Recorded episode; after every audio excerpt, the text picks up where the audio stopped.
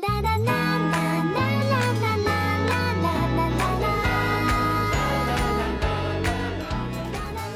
Hello，各位队友，欢迎您收听由喜马拉雅 FM 独家播出的娱乐节目《万事屋》，我依然是你们的肤白貌美、声音甜、帝都白美就差富的乌蒙女神小六六。最近网上热议哈，九零后的生活现状是怎样的？我发现九零后没钱、没头发、没对象，还得还花呗。背负着八零后的压力，拥有着零零后的能力。哎，你一边讨厌着你现在的生活状态，一边慵懒地混过每一天。看到了几个标题：第一批九零后秃了，第一批九零后已经出家了，第一批九零后已经弯了，第一批九零后已经离婚了，第一批九零后已经开始油腻了，第一批九零后的胃已经垮了。第一批九零后已经凉了，所以你现在怎么样了呢？每天早起啊，我都告诫自己，莫生气，莫生气，为了小事儿发脾气，回头想想又何必？别人生气我不气，气出病来无人替，不气不气，真不气。小时候，我认为世界上最晚的时间是九点半。上了中学，发现竟然还有十点多；高中觉得十一点半不睡觉，第二天会死。现在我会轻蔑的一撇嘴，哼，才十二点呢。我这么说呢，可是有理有据的。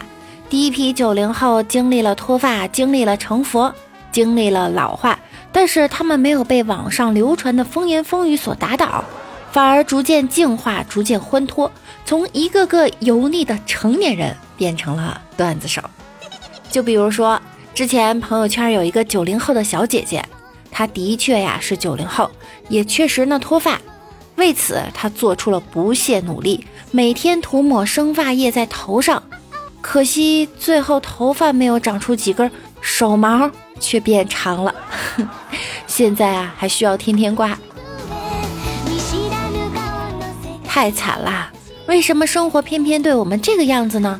每天都在为自己日益增高的发际线而担忧，还不够吗？就好像我之前说过的，生活不就是这样起起落落落落落落落落落落的吗？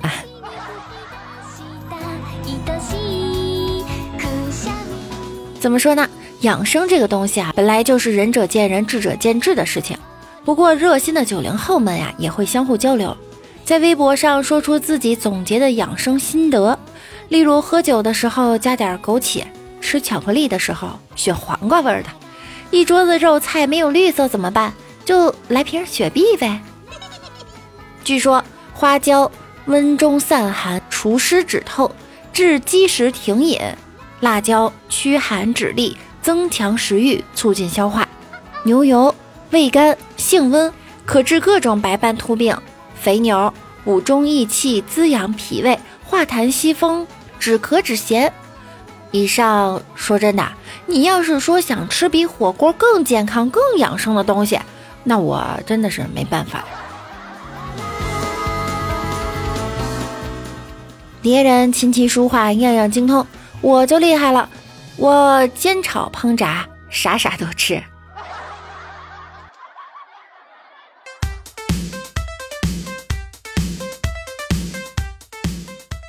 似乎没有什么东西哈是一顿火锅解决不了的。如果有，那么就来两顿。什么？你说你不喜欢吃火锅？那没事儿，还有麻辣腊肉、火鞭子牛肉、麻辣小龙虾、卤味猪肉脯、辣子鸡丁、麻辣小闸蟹、满膏肉厚香辣大闸蟹、辣卤鸭脖、果木炭烤手撕风琴鱿鱼。什么？你也不爱吃辣？那没事儿，还有奶酪半熟蛋糕、海洋之心酸奶慕斯蛋糕、黄桃罐头、三角奶酪蛋糕、黄油曲奇花、水果便当、千层盒子蛋糕、威化酥心卷、重乳酪黑巧克力布朗尼、牛轧糖松软萨琪玛、起司蛋糕、蔓越莓抹茶麦芬蛋糕、现烤爆浆流心芝士塔。完了，我怎么感觉作为建设社会主义主力军的九零后们要完犊子了呢？现在每天就想着吃和养生，活脱脱的把自己变成了退休老干部的模样。哼，不对，现在退休老干部啊也没有这么潇洒的。有一天我去吃旋转小火锅，进去发现变成串串了，我就问老板：“哎，为啥换了？”老板说：“以前三十五一位，吃不消啊。有些客人一顿七八听啤酒，好几盘羊肉卷，再吃丸子啥的，哎，都快坚持不下去。我就不高兴了，可你也不能换呐。我每天下班都来吃，我可是老客户，你经过我同意了吗？哼，以后不来了。我转身的那一刻，听到了店员小声嘀咕：“老板。”这位胖姐姐就是你说的每次最少吃一百块钱东西的 那位吗？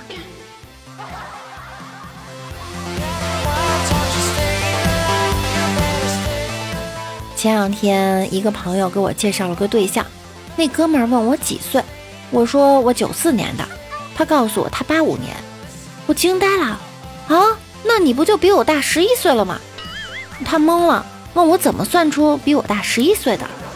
你想啊，九零减九四等于六，你八五的，那六加五等于十一，不对吗？结果那哥们儿更懵了，愣是不知道我是怎么给他多长了两岁出来。再找他，呃，把我拉黑了。昨天给李大脚打电话，问他在干什么，他说他在洗衣服，我就说啊，亲。你该找个女朋友了，这样以后就不用自己洗衣服啦。李大脚呵呵一笑说：“老六啊，你太年轻了，找个女朋友。我现在洗的可不是一个人的衣服了。”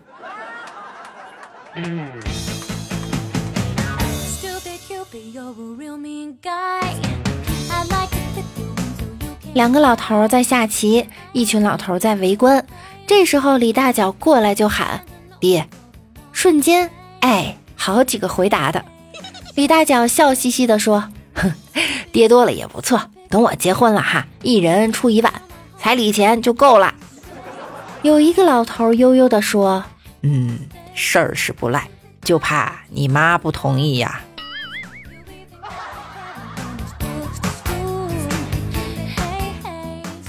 李大脚在道哥的公司奋斗了好多年。经过自己不断努力呢，也在公司混了个经理干。前几天道哥要去美国出差，就带上了他，因为第一次出国，对国外很是稀奇。李大脚一直道哥道哥的喊着，问了他很多问题。最后道哥怒道：“跟你说了多少次了，在美国别喊我道哥道哥，还一个劲儿的喊。”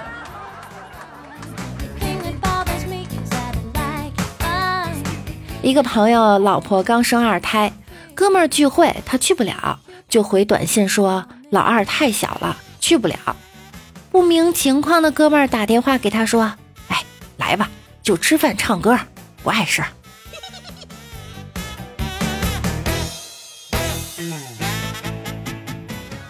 李大脚的女朋友问他：“我想知道你之前的恋爱经历。”李大脚说：“不告诉你。”女朋友又问。是不是河南的？李大脚说：“你、你、你怎么知道是河南的？”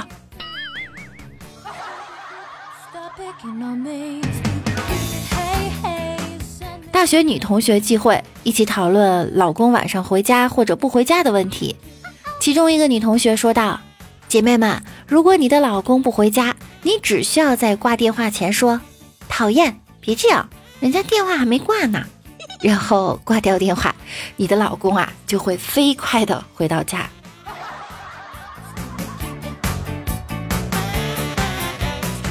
正在上班呢，接到一个哥们儿的电话哈，听着还挺着急，快把你那个卖烟花爆竹的同学的电话给我，速度！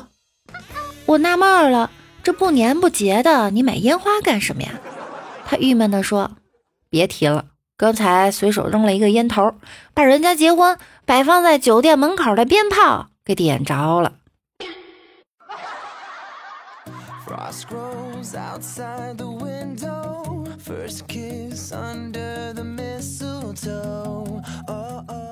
曾经啊，我和我堂姐一起参加婚礼，旁边一个七八岁的小男孩突然问我：“阿姨，你结婚了吗？”我一愣，下意识的回答：“还没有。”小男孩继续追问：“阿姨，那你今年几岁了？为什么这么大年纪了还没有结婚？”当时问的我实在是不知道回答什么了。我堂姐蹲下身，亲切的回答道：“因为她怕想生出像你那么丑的小孩。”厉害，厉害！我发现现在子女的教育啊，和自拍很像。别人都开磨皮儿、滤镜、瘦脸，你不开，你就成了最丑的。别人家的孩子学奥数、钢琴、学书法、体操，你家的不学，你就成了最差的那个。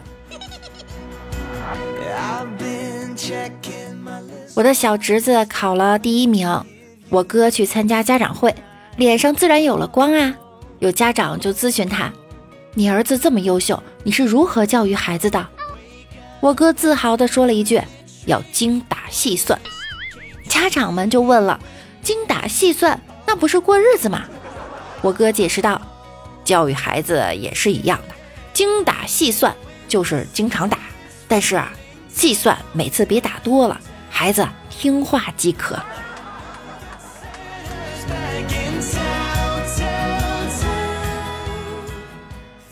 侄子问爸爸：“爸爸，我长大了要当名北极探险家。”“好啊，爸爸支持你。”“可是我想现在开始训练自己。”“怎么个训练法？”“我每天要吃一个冰激凌，才能适应北极寒冷的生活呀。”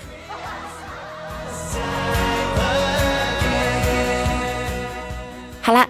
在今天的节目中呢，依然给大家留一个互动话题，那就是如何用一句话来证明你的年代。你们都是什么年代的呢？快来和六六一起分享吧。那我们来看一下上期节目中小可爱们的留言。老公的老公说：“这个段子我知道，第一个姓高，取高字的上半部，一点一横，一个支口字。”第二个姓李，取李字的下半部一个子字，最后一个姓陈，取陈字的左半部一个耳刀，这不就是锅吗？春是一日来三人，至于海嘛，就是每个一滴答，郭春海就诞生了。哇，这个段子真的好内涵呐！小默默说，某日公老鼠看见母老鼠钻进杂草。过了一会儿，出来一个刺猬，公老鼠一把抓住，你还说没有外遇？谁给你买的裘皮大衣？别以为你穿个马甲，哼，我就不认识你了。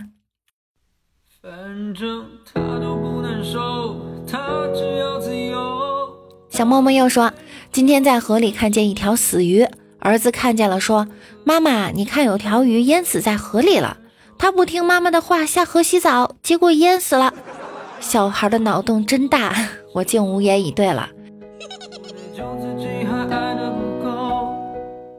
好啦，感谢所有在上期节目中留言的小可爱们，谢谢花仙安琪儿，谢谢老公的老公，谢谢明君小默默七爱薇九四幺零幺三幺零。如果回到那一天，千影之轩姜伟 W 七 Y 化工。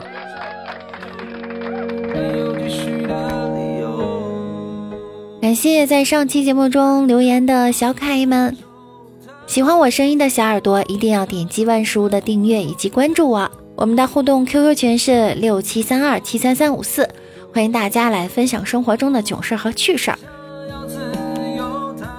想要听到更多内涵段子呢，也可以关注我的微信公众号主播六六大写的六，新浪微博我是主播六六。每晚九点呢，我也会在喜马拉雅直播哟。想要更多的了解我，就来直播间和我一起互动吧。那我们下期再见喽，拜拜。